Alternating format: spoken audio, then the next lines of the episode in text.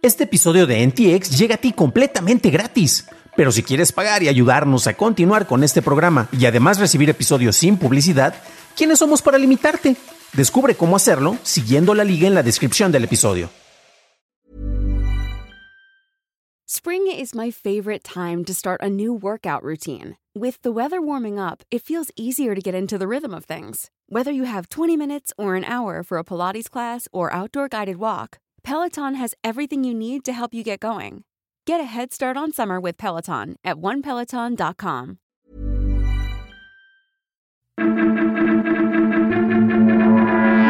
Estas son las noticias de Tecnología Express con la información más importante para la tercera semana de julio del 2021. Soy tu anfitrión, Dan Campos. La Comisión de Seguridad de Productos para el Consumidor de los Estados Unidos declaró el miércoles que demandó a Amazon para que retire cientos de miles de productos peligrosos distribuidos en su plataforma, incluyendo 24.000 detectores de monóxido de carbono que no se apagan, cerca de 400.000 secadoras de cabello que carecen de protección eléctrica adecuada y pijamas infantiles que son inflamables. La comisión votó 3 a 1 para forzar a Amazon a dejar de vender estos productos, trabajar con la comisión para retirarlos y notificar directamente a los consumidores que los adquirieron sobre el retiro y ofrecerles un reembolso total. En la sección de preguntas frecuentes de Windows 11, Microsoft advierte que los usuarios podrán revertir su actualización de Windows 11 a Windows 10 dentro de los 10 días posteriores a la actualización.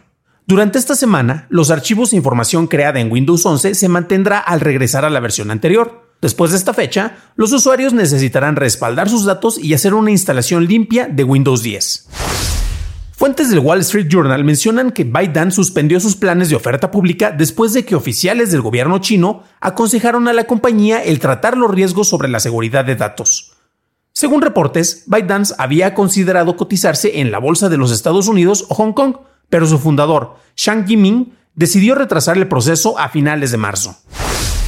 Durante un boicot publicitario el año pasado, Facebook se comprometió a someterse a una auditoría de seguridad de marca por parte del Media Rating Council, para analizar la monetización de contenido y los controles de seguridad de marca.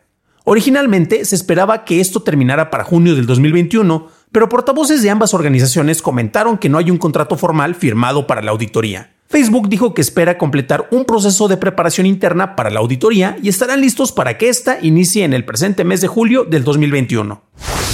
La Autoridad de Competencia de Francia ha multado a Google por 500 millones de euros tras encontrar problemas con la manera en que Google negoció con los medios de comunicación sobre la forma en que Google muestra extractos de noticias en sus búsquedas.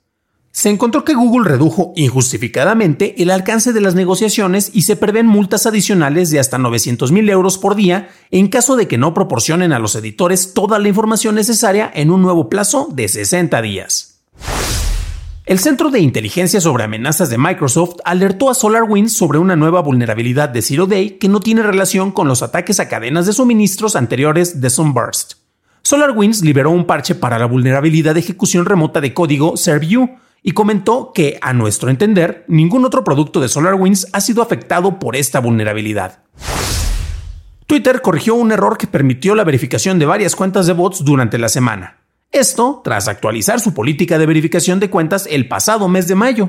Las cuentas falsas, las cuales no habían tuiteado, perdieron sus palomitas azules y fueron suspendidas.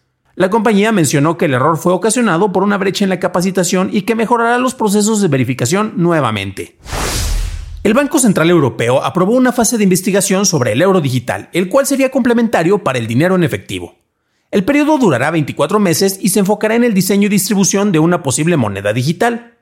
El banco comentó que las primeras pruebas muestran que la infraestructura del núcleo del euro usaría energía insignificante en comparación con otros criptoactivos. En la India, a partir del 22 de julio, el Banco de Reservas prohibirá indefinidamente el que Mastercard emita nuevas tarjetas de débito, crédito o prepago a los clientes en el país. Esto debido a fallas para almacenar la información de todas las transacciones de la India en los servidores dentro del país. Esta orden no afectará a clientes existentes, Medidas similares fueron aplicadas previamente tanto a American Express como a Diners Club. Discord planea adquirir el startup de inteligencia artificial Centropy, el cual provee software para detectar y remover acoso digital. Discord planea integrar Centropy dentro del paquete de herramientas de moderación actual. Centropy ya cerró su panel de control gratuito y proveerá servicios de detección y defensa a clientes empresariales hasta finales de septiembre. Netflix anunció la contratación de Mike Verdu, quien previamente fue VP de contenidos ER y VR en Facebook, como vicepresidente de desarrollo de juegos. Fuentes de Bloomberg mencionan que Netflix planea ofrecer un servicio de streaming de videojuegos en su plataforma para el próximo año como parte del servicio de suscripción anual.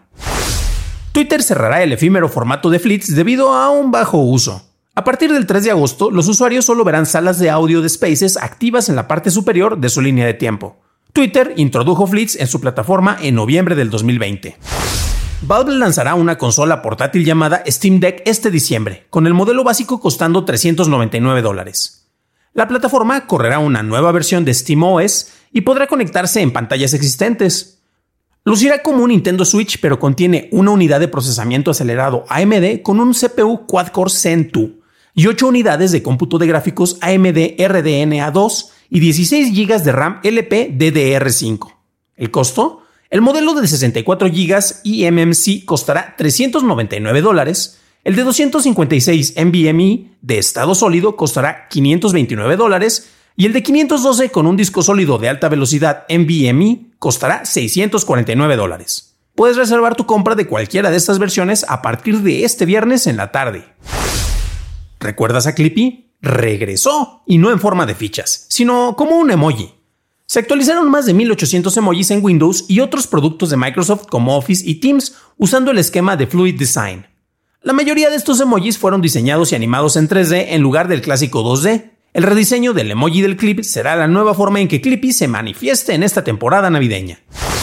En México, Apple lanza su programa de proveedor de reparación independiente, el cual permite que las empresas que cumplan los requisitos puedan ofrecer servicios de reparación de iPhones y Macs cuando estos estén fuera de garantía. Quienes se inscriban en el programa podrán acceder a piezas originales, así como a herramientas, capacitación y recursos de Apple.